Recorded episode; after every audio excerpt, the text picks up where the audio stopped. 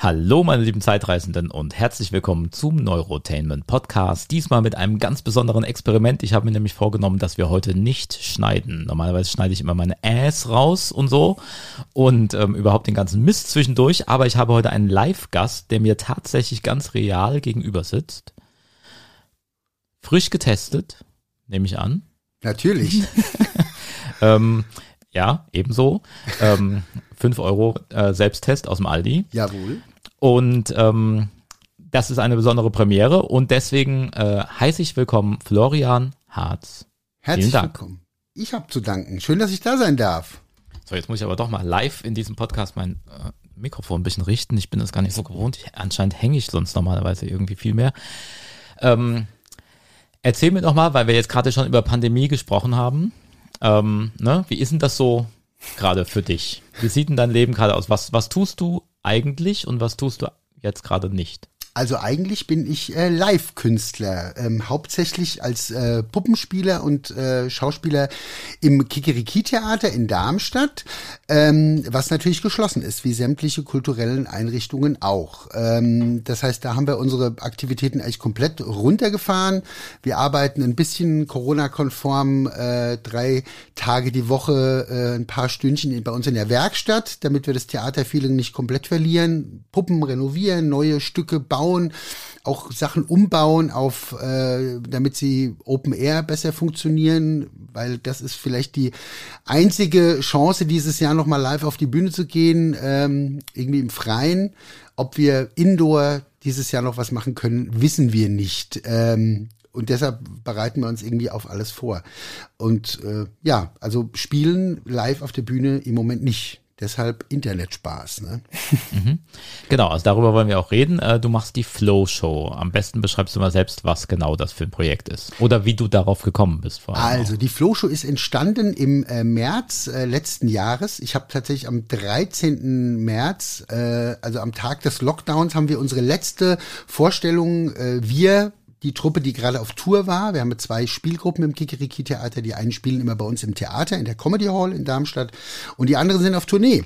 Und wir waren äh, in, bei einem Zweitages-Gastspiel in Büdingen und äh, an diesem 13. hatten wir unseren zweiten Gastspieltag. Also wir hatten am Tag vorher schon alles aufgebaut, hatten eine super Vorstellung gespielt und am zweiten Tag, eine halbe Stunde bevor ähm, wir auf die Bühne gegangen sind, hat der Bürgermeister entschieden, dass nichts mehr in der Halle stattfinden darf. Also wir durften tatsächlich unsere Vorstellung noch zu Ende spielen spielen, aber es war das letzte und dann war Schicht im Schacht. So, und das weiß ja jeder noch, der erste Lockdown war ja richtig heftig. Also da hat, haben wir ja auch alle noch gedacht, na ja, das halten wir jetzt mal drei Wochen aus und dann ist alles wieder fein. Ähm, also es waren ja wirklich fast alle Leute zu Hause. Und da habe ich relativ schnell gemerkt, wie sehr mir das doch fehlt, äh, auf der Bühne zu stehen und sich vor Leuten irgendwie zum Affen zu machen und, und, und Späße zu treiben. Und dann habe ich zehn Tage später, am 23. habe ich die erste Flow-Show gesendet. Ganz spontan aus meinem Büro mit einem miesen Rechner, mit einem miesen Internet. Wenn man sich da die ersten Folgen äh, auf, auf YouTube anguckt, äh, ist wirklich Qualität, also die Gags sind schön und die Geschichten sind lustig und Kram, aber die Qualität ist wirklich mies. Und ähm, habe das 49 Folgen gemacht, am Anfang äh, täglich, äh, später dann dreimal die Woche und es hat sich quasi zu so einem digitalen Stammtisch oder auch Therapiegruppe kann man sagen entwickelt. Also es waren zum Großteil immer die gleichen Zuschauer, die sich einfach darauf gefreut haben, dass sie äh, was zu tun und was zu gucken hatten in diesem äh, Lockdown. Da war auch noch nicht so dieser Homeoffice äh, Overkill, dass alle jeden Tag ständig äh, Videokonferenzen gehabt hätten. Und äh, ja, das hat mir unheimlich viel gegeben, ja, auch als dann irgendwann die, die Zahlen so ein bisschen nach unten gegangen sind, die Zuschauerzahlen, weil natürlich die Leute dann wieder angefangen haben, normal zu arbeiten. Ich sage immer so schön, alle durften wieder arbeiten gehen, bis auf uns, die Kulturschaffenden und die Prostituierten.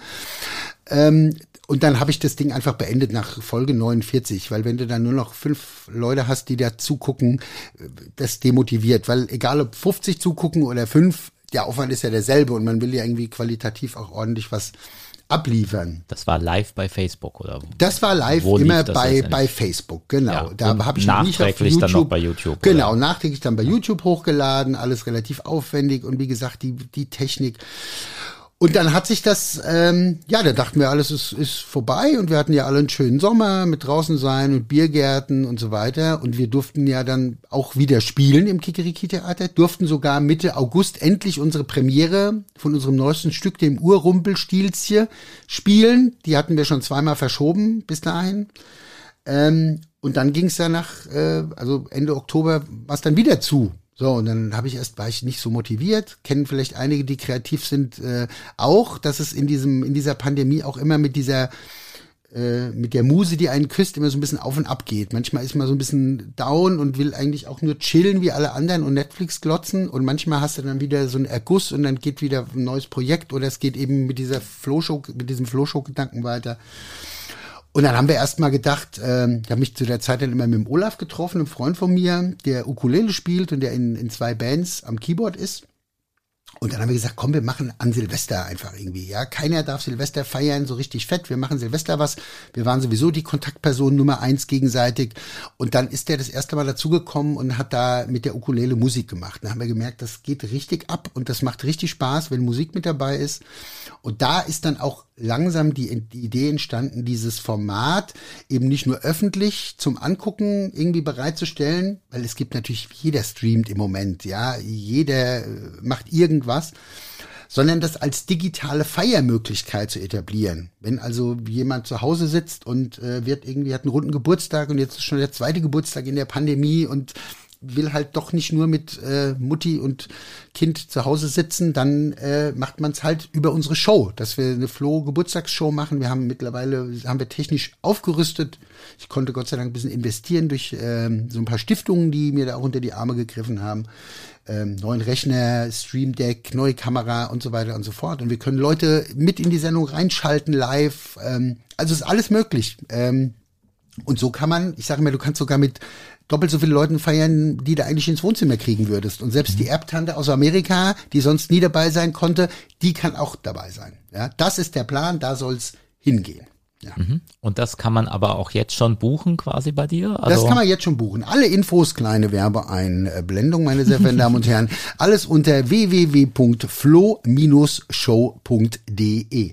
Da gibt's auch äh, die aktuellen Termine, denn die Flo-Show gibt's weiterhin auch öffentlich. Mhm. Äh, es gibt jetzt einen Stream in den 1. Mai am 30. Der ist auch komplett kostenlos. Und dann machen wir eine supergeile Mega-Show in Zusammenarbeit mit Frankfurter Stadtevents.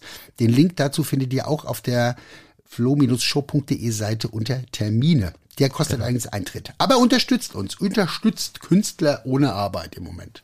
Jawohl, äh, genau. Also den Link gibt's natürlich auch nochmal im Blog zu dieser Folge. Ähm, wie immer bei munawu.com. Und ähm, das kriegt ihr aber auch in äh, nicht nur hessisch hin, oder? Weil ja, meine, meine Hörer und Hörerinnen hier kommen ja eventuell zumindest von überall. Also es, sind, es ist ein sehr mundartlastiges Format, obwohl mhm. jetzt nicht die ganze Zeit nur hessisch geschwätzt wird, sondern ähm, natürlich habe ich immer diesen hessischen Einschlag in der Stimme, der mir schon einige Synchronsprecherjobs gekostet hat, leider. äh, aber so, so, so bin ich halt. Äh, aber Mundart, und zwar sämtliche Dialekte, äh, die Deutschland so hergibt, sind immer wieder Teil dieser Show. Also ich mache zum mhm. Beispiel so eine kleine Impro-Theatergeschichte, die Ausgangssperren Impro-Ausrede. Und es ist immer wichtig, dass das Format interaktiv ist. Also, dass die Leute nicht nur was zum Gucken haben, sondern die sollen sich beteiligen und sollen das Gefühl haben, ey, wir haben da irgendwie mitgemacht. Mhm. Und äh, dann nennen mir die Leute einen Gegenstand, eine Person und einen Ort. Und daraus bastel ich eine äh, eine Ausrede, warum ich quasi zur Ausgangssperre noch draußen bin. Ja, und die Leute dürfen immer noch vorschlagen, in welchem Dialekt ich das mache. Das mhm. haben wir von äh, von Norddeutsch über bayerische Märchen gemacht und äh, Österreichisch und alles Mögliche, Italiano und Spanisch und alles mit so einem Einschlag. Und es gibt immer noch eine schöne lustige Verkleidung dazu. Ja. Mhm. Ganz viele Ausgangssperren, Impro-Ausreden ausgeschnibbelt auf YouTube zu sehen. Okay, ja, sehr schön. Ähm, ich würde noch mal gerne einen Schritt zurückgehen, wie du überhaupt dazu gekommen bist, dass du nicht bei der Bank arbeitest. Das ist eine sehr, sehr lange Geschichte. Also, Oder was ähnliches. Ja, ja, ja. Also ich habe schon immer so ein bisschen diesen Schalk im Nacken gehabt. Äh, wir haben das auch bei uns in der, in der Familie. Ich habe einen Großonkel, der ist ähm, in Bayreuth Opernsänger gewesen und hatte aber auch, war immer sehr, sehr lustig unterwegs und so. Und schon meine Grundschullehrerin hat tatsächlich zu mir gesagt, viele berühmte Komiker sagen ja, sie sind so die Klassenkasper gewesen. Das war bei mir auch so. Und äh, meine Grundschullehrerin hat immer gesagt, also um den müssen Sie sich keine Sorgen machen, der geht sowieso auf die Bühne. Ja? Und genauso ist es dann eben auch irgendwann gekommen. Ich habe dann noch mal Grafikdesign studiert, äh, vier Semester, weil das familiär auch so die die äh, bildende Kunst, mein Onkel und mein Opa waren Grafiker. Dann habe ich immer gedacht, das ist so meine Richtung. Und nachdem ich dann aber, nachdem ich endlich im Studium drin war, ähm, habe ich dann festgestellt, Moment mal, ich sitze eigentlich nur vom Computer. Also so wird mein Berufsbild aussehen. Das war nicht mehr das alte grafische Arbeiten meines Onkels mit Rubbelbuchstaben und Bleistiftzeichnungen, sondern Computer. Und das wollte ich nicht. Ich wollte was mit meinen Händen machen, ich wollte was mit mir machen. Und äh, da ich mir mein Studium als Clown und Zauberer schon äh, finanziert habe, das hat auf einem auf einem Kirchengemeindenfest angefangen, diese Idee, und dann haben wir das so ein bisschen professionalisiert und dann habe ich irgendwann diesen äh, Sprung ins kalte Wasser gewagt und habe meinen Eltern verkündet, so, ich werde jetzt nicht mehr weiter studieren, ich werde jetzt hauptberuflich selbstständiger Kleinkünstler, als Clown, Zauberer, lustiger Kellner und alles andere, als was man mich haben will. Ähm, das fanden meine Eltern natürlich toll, kann man sich vorstellen. also es war wirklich sehr ambivalent. Einerseits immer die Sorge, ach, wird der Bub denn genug Geld verdienen? Andererseits aber bei jedem Schnipsel, der irgendwo in der Zeitung stand, ähm, ausgeschnitten und an die Wand gehängt. Ja? Mhm. Und das habe ich viele, viele Jahre gemacht. Also weiß gar nicht genau, wie viele. Ich sag mal, die harte Schule des freien Künstlertums. Das heißt, du bist im Landgasthof zum schmutzigen Löffel auf dem 80. Geburtstag von der Oma Gerda, wo die Hälfte nichts mehr hört. Und also sehr, sehr, sehr viele schöne Erlebnisse, aber auch harte. Also, äh, wie sagt mein Chef immer so schön, es müsse auch die schlechte Dance getanzt werden. Damit man dadurch auch merkt, will ich das wirklich? Ist das wirklich mein Leben? Ja. Und dann äh, bin ich zum Kikeriki-Theater gekommen äh, in einer der miesesten oder der verruchtesten Spelunken von Darmstadt, nämlich im Künstlerkeller.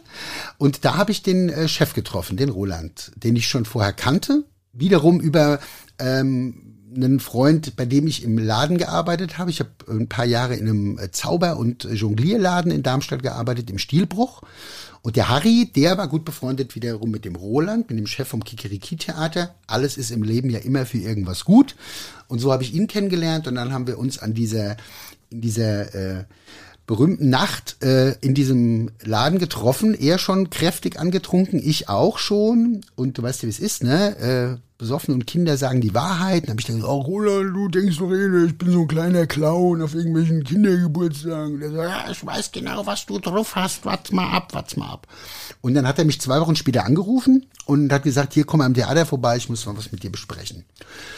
Und dann stand das 25-jährige Jubiläum des Kikiriki-Theaters an und der Roland wollte gerne eine äh, Jubiläumstournee veranstalten. Konnte aber natürlich das eigene, erbaute, erschaffene Theater nicht leer stehen lassen. Das heißt, eine zweite Spielgruppe musste her.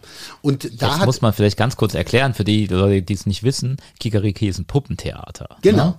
Ähm, Genau, vielleicht kannst du das nochmal erzählen, wie da die, überhaupt die Shows aussehen. Genau, also das, das Kikiriki ist ein Puppentheater und da denkt natürlich jeder an Kasperle-Theater für Kinder. Wir haben auch ein Kindertheater, aber unser Hauptgeschäft, sechs Abende die Woche, wenn wir äh, live spielen dürfen, sechs mhm. Abende die Woche, 220 Leute, ist eben äh, Puppentheater für Erwachsene und zwar mit einem sehr derben Humor, sehr humoresk. Äh, wir benutzen die Puppen quasi als dreidimensionale Karikaturen, kann man sagen. Und das ist eine Nische, die sehr, sehr, sehr gut ankommt ankommt. Wir haben wirklich ein tolles, äh, eine tolle Fanbase. Wir sind dürfen wir mit Fug und Recht behaupten, das erfolgreichste Live-Puppentheater äh, Deutschlands. Ja, mhm. äh, Augsburger Puppenkiste kennt zwar jeder äh, übers Fernsehen, aber wer war schon mal in Augsburg und hat sich den Kasper da angeschaut? Ja, also mhm. genau, das so so läuft es bei uns ab. Mhm.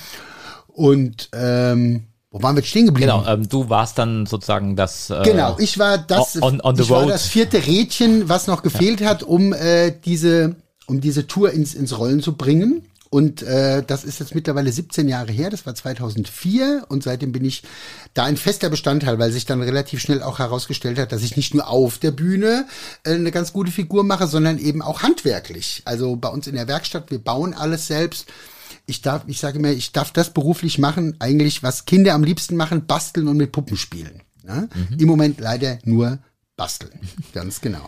Ja, also wir haben uns ja witzigerweise dann kurz davor kennengelernt. Ja. Ähm, und zwar hast du nämlich äh, die Premiere von einem Kurzfilm von mir moderiert. Genau. Da hat irgendwer, ich glaube der Alfred oder sowas war es, also der Produzent des Kurzfilms, ähm, hat dann gesagt, ich kenne da einen, der macht das ganz lustig und so. Da hatten wir so ein Kino gemietet. Genau, und da habe ich den rasenden äh, Reporter gemacht. Genau, und dann äh, Puzzled äh, damals den noch Kurzfilm gezeigt vor einfach geladenem Publikum Ja. und da hatten wir dich einfach, damit das ein bisschen moderiert wird.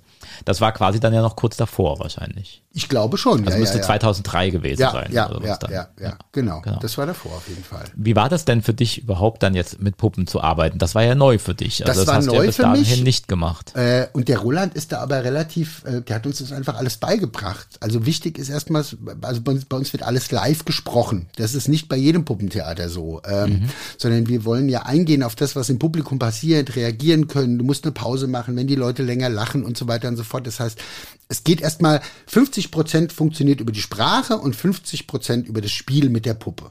Und ähm, das, was man dafür braucht, das hat der Roland mir beigebracht. Ja, äh, bei den Proben dann, nee, halt mal höher, nee, guck mal, lass mal die Puppe so gucken und äh, vom, vom Prinzip her musst du es so und so machen und immer erst bewegt sich der Kopf und dann kommt der Körper hinterher und und ich scheine da wohl auch nicht so ganz untalentiert gewesen zu sein von Anfang an. Also es gab jetzt keinen Moment, wo ich gedacht hätte, nee, ich glaube, das ist doch nicht so mein Ding, sondern gerade weil es diese diese schöne Art äh, verbindet, auf der Bühne zu stehen ähm, und eben diese Sachen auch selbst zu bauen. Ja, das ist eine unheimlich geile Nummer. Ich sage immer, es ist wie ein, wie ein Erfinder. Also wenn du im, im normalen Theater, ist immer mein Beispiel, im normalen Theater in irgendeinem Stück sollen Schauspieler sich auf der Bühne auf den Stuhl setzen. Da sagst du so, hier ist der Schauspieler, da ist dein Stuhl, setz dich drauf.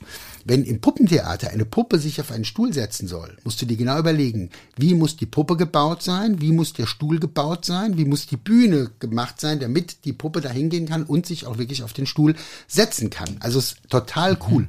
Und mittlerweile bin ich äh, auch so ein bisschen der Fachmann für so mechanische Geschichten. Das heißt, wir haben immer öfter Puppen, die mal die Augen aufmachen können und bewegen können. Und mit Seilzügen funktioniert es dann und mit Federn, die das zurückziehen. Und äh, ja, macht sehr, sehr, sehr viel Spaß. Was für Arten von Puppen sind das? Das sind äh, Stabpuppen oder Klappmaulpuppen oder, oder, oder womit arbeitet Also erstmal muss man grundsätzlich sagen, wir machen alles von unten. Also es gibt ja zwei große Arten vom Puppentheater. Das eine ist Marionetten. das, Da ma- wird das, das macht ihr nicht. Genau, das machen wir nicht, weil da brauchst du einen komplett anderen Aufbau des Theaters. Äh, da hast du ja quasi eine Spielbrücke, die über der eigentlichen Bühne schwebt. Auf der stehen die Spieler und spielen nach unten. Bei uns wird alles nach oben gespielt. Also entweder über eine Spielleiste, das ist das Klassische, wo man dahinter steht und die Puppe dahinter hochhält, oder auch manchmal offen geführt. Oder? Und da aber komplett sämtliche Puppen, die man sich vorstellen kann. Also von klassischen äh, richtigen Kasper-Puppen, ja, eine Handpuppe mit äh, drei Fingern geführt, hochgehalten, über Klappmaulpuppen, äh, unser Hahn, der Paul Helmut zum Beispiel, Paul Helmut Hahn, der Schweizerdeutsch redet, hä? der ist eine Klappmaulpuppe, weil es ist, der könnte nicht auf der Bühne auftreten mit einem riesigen Schnabel und den dann nicht bewegen und sprechen. Ja. Allerdings spielen wir mit Klappmaulpuppen auf der Bühne wirklich sehr, sehr, sehr selten. Immer nur kurze Sequenzen, Sequenzen, wenn es nicht anders geht, weil es ist sehr anstrengend. Ähm, eine Puppe nach oben zu halten, sie dann nach unten gucken zu lassen, wo das Publikum sitzt und dann noch den Mund auf und zu zu machen und das dann über ein Stück, was zwei Stunden geht, das ist ein bisschen heftig, ja, weil äh, das, was ja alle Leute als Klappmaulpuppen kennen, Sesamstraße, ist natürlich Arbeit mit der Kamera. Da muss die Puppe den Mund auf und zu machen können, weil du so nah dran bist mit der Sicht. Aber dafür hocken die halt auch nur zwei, drei Minuten da irgendwie auf dem Boden und dann ist wieder ein Schnitt und dann können sie wieder sich ausruhen. Das gibt's eben bei uns leider nicht. Ja? Ja, genau. Aber das macht gar nichts, denn die Fantasie der Menschen, die gleicht das aus. Also die Leute sehen die Puppe, die den Mund nicht bewegt, sie sehen die Stimme dazu und das erweckt die Puppe eigentlich erst zum Leben, ja, im Kopf des Zuschauers. Genau, also ich habe ja ein Stück äh, gesehen von euch auch, also bei Nosferatu war Ja. ich. Ähm, also A ist das ja nun wirklich sehr hessig, also ne, Ja. also da das spielt beim Kigariki schon eine große Rolle. Ja, Hessisch ist immer dabei. Ähm, aber ich hatte auch das Gefühl, dass da wirklich auch viele Sachen auch teilweise improvisiert waren. Also Ja. dass das, also das war nicht einfach nur ein Drehbuch. Also du hast ja schon gesagt, es ist live, also Ja. es wird nicht einfach eine Kassette Ja. abgespielt und dann wird dazu irgendwie die Puppen bewegt. Aber wie, wie funktioniert das genau? Also wie, wie sieht das, vielleicht beschreib mir doch einfach mal, wie eigentlich so ein Stück zustande kommt. Also, also wie es also wie es zustande kommt, äh, die Idee hat meistens der Roland, unser Chef, mhm. und äh, dann entweder schreibt er schon was oder er hat als erstes nur das Bühnenbild im Kopf. Ähm, mhm und dann fangen wir an. Dann ist es meistens so ein, so ein Prozess, der nebeneinander läuft. Das Stück entwickelt sich vom Text und nebenher fangen wir an, Bühnenbild zu bauen, äh, Puppen zu bauen. Bei uns hat jedes Stück eine eigene Bühne. Also nicht wie so ein klassisches Kasperle-Theater, was man jetzt kennt, wo man sagt, okay, da hänge ich eine andere Deko rein und dann kommen die Puppen, sondern jedes Stück hat eine große eigene Bühne. Und das mit dem Improvisieren, das ist einfach so, äh, das ergibt sich. Und das ist auch dem geschuldet, dass wir uns einfach sehr, sehr gut kennen, äh, die wir da zusammen spielen. Und wir haben so das Prinzip, wir machen das sechs Abende die Woche, wenn wir normal spielen. Wenn ich auch noch im Kindertheater mitspiele, spiele ich sonntags auch noch. Das heißt, es kann gut und gerne sein, dass ich einen Monat jeden Tag Puppentheater spiele. Mhm. Und damit einem das jeden Tag trotzdem Spaß macht, spielen wir in erster Linie nicht fürs Publikum, sondern wir spielen in erster Linie für uns. Denn wenn mhm. wir Spaß haben, springt es auf die Leute über automatisch und dann wird's richtig cool. Ja? Mhm. Und es gibt in jedem Stück, natürlich improvisieren wir auch mal einfach so wild rein, aber es gibt in jedem Stück eigentlich Textstellen, die sind an der Stelle dann gleich. Und dann gibt's immer Orte in dem Stück, Stellen, da kann man sehr gut improvisieren. Und da denken wir uns dann jeden Abend was Neues aus, einfach für uns, ja, dass mhm. wir unseren Spaß haben. Und das, wenn wir anfangen, hinter der Spielleistung zu lachen, dann kriegen die Leute das sofort mit und dann ist die Stimmung noch mhm. besser. Also es ist auch ganz oft so, Entschuldigung, man hat ja schon manchmal das Gefühl, es haben sich 220 Langweiler verabredet, um ins Puppentheater zu gehen. Also du fängst an und es passiert nichts, ja, oder wenig. Ähm, wenn es ein reines Spielleistenstück ist, siehst du die Leute auch nicht, du hörst sie nur. Und ähm, da denkst du dir, was ist denn heute los? Sag mal, sind wir irgendwie anders? Nee, es liegt tatsächlich am Publikum. Ja? Und wenn du dann aber, das ist wirklich ganz oft so, wenn du dann vom normalen Text weggehst und redest total Mist und die Leute merken, wie du dich da hinten selber fast beömmelst, auf einmal blühen die auf und dann merken, ich glaube, manchmal merken die auch erst dann, dass es wirklich live gesprochen ist. Ja, mhm. kann auch sein. Also es waren auch die besten Momente, fand ich, ne, wo das irgendwie funktioniert hat, wo ihr oder irgendwie halt Spaß hattet ja. gerade, ja. Oder also wir haben immer Spaß, auch bei dem Text, der, der original kommt, haben wir auch sehr viel Spaß. Ja, aber wenn ihr euch da halt da hinten so disst und man merkt jetzt ja. halt so richtig, dass das jetzt gerade ähm, wirklich live ist. Ja. Also, aber das heißt, da hinten, ihr beide seht euch sozusagen. Also die beiden Spieler, ihr habt Blickkontakt oder, oder woher weißt du überhaupt, was denn der andere gerade macht? Also es gibt da unterschiedliche Setups sozusagen. Also bei mhm. einem klassischen Spielleistenstück, zum Beispiel der Nosferatu, den du gesehen hast, ist auch relativ reduziert vom Bühnenbild. Du hast ja nur vorne diese große schwarze Spielleiste, die so ein bisschen in Spinnennetzform ist und dann hinten wenige äh, Dekoteile, die man drehen kann und dann auch nur vier Puppen. Also den Kasper, den Zeck, den Nosferatu und das Grätsche. Ja? Mhm. Gut, die weiße Frau noch, die zählen wir mal nicht. Und da sehen wir uns tatsächlich alle hinten dran. Da stehen wir auch mhm. teilweise so nah aneinander, weil wenn der Kasper dem, dem Nosferatu oder der Nosferatu den Kasper quasi so anfällt und ihn in den Hals beißen will, dann müssen wir natürlich nah ran. Aber es gibt zum Beispiel auch ein Stück, da haben wir am Anfang gedacht, das geht überhaupt nicht, den Deppenkaiser. Der besteht nämlich aus drei Häuschen und aus jedem Häuschen schaut ein, äh, schaut eine Puppe heraus. Und ich als vierter Spieler, ich stehe in einem Esel, der auf Rollen ist. Ähm, ich bewege den Esel, ich fahre den Esel, mein Kopf ist in so einem kleinen Zelt, der, was mhm. oben auf dem Esel drauf ist. Und aus dem Zelt kommt dann eben diese vierte Figur, diese Freiherr Franz von Zossenhain heißt er. Und da habe ich gedacht, das kann doch gar nicht funktionieren, wenn wir uns nicht sehen aber das funktioniert. Mittlerweile sind wir so gut darin zu hören, also gerade der Felix und ich, wir sind so die Hauptspielpartner, er ist der Gag, die Gagmaschine und ich bin der Sidekick sozusagen. Mhm. Und wir hören im Klang, ob der jetzt noch was sagen will auch wenn der eigentliche Textsatz vorbei ist. Also das funktioniert sehr, sehr gut. Und dann gibt's auch Stücke, wo wir als Menschen auch auf der Bühne sind und da zum Beispiel bei den Watzmännern ganz direkt miteinander reden. Ja, und da kommt dann in der zweiten Hälfte kommen erst die Puppen so richtig dazu und dann ist es aber auch wieder Spielleiste. Mhm. Ja, interessant. Ich hätte tatsächlich gedacht, ihr habt vielleicht sogar Monitore oder sowas dahinter. Nee, oder, nee, ne? nee, nee. Also, das, das in der, in der Geschwindigkeit, in der wir das abfeuern, das kannst du mit einem Teleprompter oder was überhaupt nicht leisten. Ja, das ist, äh, nee, wenn also du das dass, nicht dass im man Kopf wenigstens hast. das, das Bühnenbild sieht oder sowas. Also eine Kamera, die wenigstens so. zeigt, was du da gerade tust. Ach so, oder nö, nö, Aber- nö. Das, äh, diese Kontrolle, die ja tatsächlich Puppenspieler im Fernsehen über einen Monitor machen, Ja, weil sie genau. ja gefilmt werden. Genau, also und du im, im, ja im wissen, Making-of von der Muppet Show oder was, da sieht man das dann schon, dass die Genau. alle auf dem Monitor gucken. Genau, die haben alle Kopf die, nach oben. Genau, die- Und, äh, nee, äh, Hand die- nach oben die- und Kopf nach unten. Und Genau. bei uns ist es anders. Wir machen Hand nach oben und Kopf nach oben. Also wir, Ah, ja. wir kontrollieren das Spiel der Puppe direkt an der Puppe selbst. Mhm. Ja, weil wir ja auch hin und her laufen. Das könntest du über eine Kamera gar nicht, gar nicht machen. Und außerdem ist es auch wirklich ein, Du müsstest es dann spiegeln. Ich habe das einmal gemacht für, für, für eine Kamera. Es ist wirklich ein großes Umdenken, dass wenn du die Puppe nach rechts bewegst, die dann aber auf dem Monitor nach links läuft und so. Die ganzen Muppeteers, die haben das alle super drauf. Aber wir sind mit unserem Live-Ding da ganz zufrieden. Und wenn dann die Puppe einmal nicht ganz da hinguckt, wo sie vielleicht besser hingucken würde, ist es auch nicht so schlimm, weil dann kommt schon wieder der nächste Gag und äh, das läuft schon. Jetzt ist das natürlich pandemiebedingt gerade eine scheiß Zeit für sowas.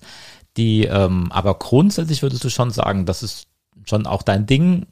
Dabei bleibst du jetzt. Ja, ne? Oder, auf jeden Fall. oder Also- ist das für dich nur ein Übergang und Nein. du willst als nächstes doch Nein. wieder auf die Straße als Clown, nein, nein, Zauberer? Nein, nein, nein. also es ist, ich bin ja wirklich einen weiten Weg gegangen äh, und habe ja schon gesagt, ich habe auch viele harte Geschichten. Ja, du kommst irgendwo hin und dann heißt so, ich bin der Künstler für die Veranstaltung. Was denn für ein Künstler? Ja, heute ist doch hier eine Hochzeit. Ich bin engagiert worden. Äh, wo kann ich mich denn hier umziehen? Im Bierkeller. Äh, entschuldigen Sie, haben Sie nicht noch was anderes? Die Toilette.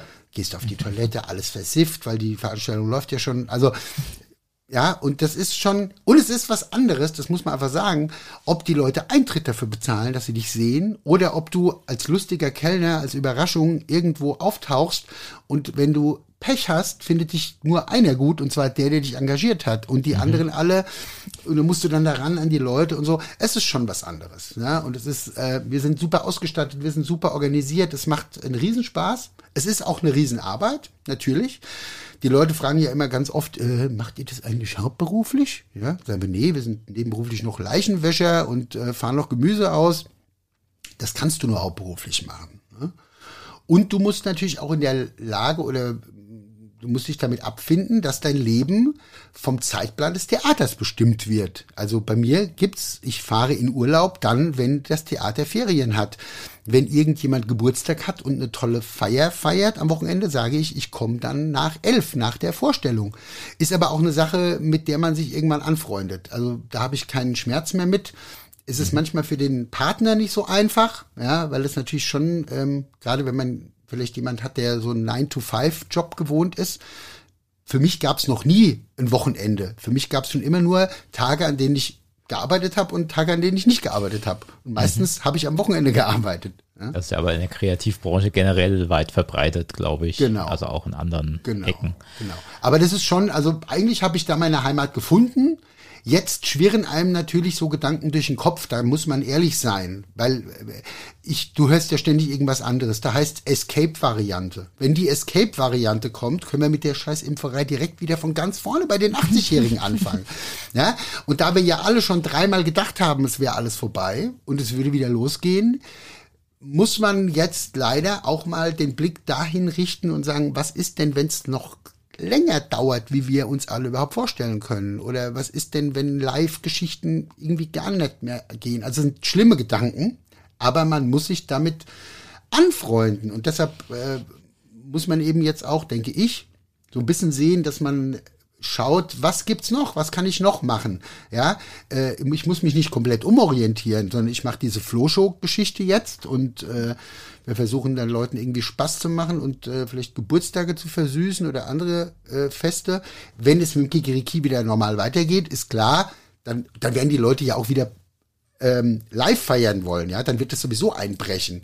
Aber so lange muss man irgendwie noch einen Plan B in der Tasche haben, denke ich, ja, denn wir haben gelernt, die Hilfen kommen nicht so, wie man sich gewünscht hätte. Die Hilfen kommen auch ein bisschen später, als man gedacht hätte. Aber es ist auch eben kein Weg, einfach nur im Internet ständig zu haten und so, was ist denn scheiß Regierung? Danke, Merkel. Ja, ich meine, wir leben in Deutschland, hier gibt's überhaupt Finanzhilfen. Du kannst mal mit Italienern sprechen, äh, die sagen, wie Hilfen? Bei uns äh, können die Leute sehen, wenn sie überleben. Aus die Maus. Da gibt's keine staatlichen Hilfen. Ja. Wenn jemand jetzt ungeachtet dieser ganzen äh, Nebenwirkungen, die äh, diese Art zu arbeiten hat, äh, trotzdem Lust hat und sagt, ähm, ja, eigentlich, das fände ich total geil, ich will eigentlich gar nicht zur Bank, ich möchte eigentlich genau sowas machen. Ähm, wie macht man das denn? Also wie wird man denn Puppenspieler? Wie wird man denn also man kann natürlich den offiziellen, äh, den offiziellen Weg gehen, wenn man Puppenspieler wirklich speziell werden will. Es gibt äh, ein oder zwei Möglichkeiten, sich zum Puppenspieler ausbilden zu lassen. Gibt es in Berlin die Ernst-Busch-Schule, eine Schauspielschule, die aber einen, einen Fachzweig Puppenspiel hat. Oder mhm. es gibt das Puppentheaterkolleg in Bochum. Das ist aber dann auch alles sehr ernsthaft. Also da geht es wirklich sehr um Puppenführung, um Ausdruck und um und wenn man einfach irgendwie Spaß in den Backen hat und denkt, das will ich zu meinem Beruf machen, dann sollte man da vielleicht schon mal was ausprobiert haben, sollte schon mal ein bisschen was gemacht haben äh, selber und sich dann irgendein Theater suchen, irgendeine Truppe und gucken, dass man da seine Ideen verwirklichen kann. Oftmals ist es am Anfang auch einfacher, erstmal nur als Akteur auf der Bühne zu stehen und sich noch nicht selber was ausdenken zu müssen, sondern Texte oder sowas von, von anderen äh, mitzusprechen. Mhm. Ähm, als Puppenspieler ist es sehr, sehr hilfreich, wenn man seine Stimme gut verstellen kann. Das sollte man tatsächlich können. Also bei uns sogar eben verschiedene Dialekte. Ähm, Hessisch wäre bei uns auf jeden Fall Voraussetzung. Ja, und andere Sachen sind sehr, sehr gern gesehen. Das hat auch schon äh, bei ein, zwei Leuten dazu geführt, die bei uns eigentlich gerne mitmachen wollten, dass sie gemerkt haben, nee, das ist dann doch nicht so mein Ding. Ja, und ähm, ja, und, und man muss eben auch ein bisschen widerstandsfähig sein. Also man muss eben, dann fährst du halt auf Tour und am nächsten Tag fährst du wieder auf Tour und wir bauen alles selber auf. Wir haben keine Roadies, wir fahren selber, äh, wir machen alles aus einer Hand, damit wir auch wissen, dass es am Ende gut ist. Ähm, und unser Leben ist eben nach dem Kikeriki-Theater ausgerichtet. Das ist eben auch, das ist tatsächlich das, was die, was den meisten Leuten, die denken immer, ach, das ist ja lustig, das ist ja spaßig, aber bei uns gibt's keine Zweitbesetzung. Also es kann keiner, mhm. das liegt eben auch an dem Improvisieren und dass sich die Stücke auch ständig verändern. Es gibt zwar am Anfang einen Urtext, der geht dann auch so bei der Premiere über die Bühne und dann schleift sich jede Spielgruppe das Stück immer wieder rund, so wie sie das gerade haben wollen, ja, oder wie wir das haben wollen. Und dann gibt es manchmal aktuelle Geschichten, die fließen dann mit ein, dann bleiben die eine Zeit lang im Stück drin, dann fliegen die wieder raus.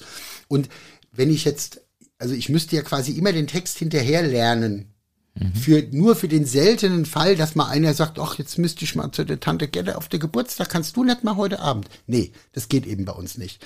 Und wir sind auch nicht in der finanziellen Lage, so wie das das Staatstheater zum Beispiel kann, dass die eben einfach, wenn äh, der Sopranistin irgendwie der Frosch im Hals steckt, dann wird halt das ganze Ding abgesagt. Ja? Aber was ist denn, wenn du krank bist? Also wenn du mal wirklich krank bist, was passiert dann? Klopf auf Holz.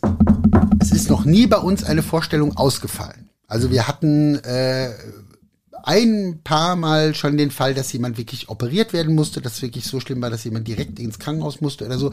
Dann hatten wir aber immer, da war die andere Spielgruppe immer gerade frei, war also nicht auf Tour und dann konnten wir ein anderes Stück zumindest anbieten und spielen. Mhm. Ähm, ansonsten heißt es bei uns Arsch zusammenkneifen, Pillen einschmeißen, zwei Stunden durchziehen und äh, danach nach Hause gehen und ins Bett legen. Also ich habe schon mit Fieber auf der Bühne gestanden, wo ich wirklich morgens aufgewacht bin, hatte 39 Fieber. Und ich musste eine Stunde später sind wir auf Tour gefahren.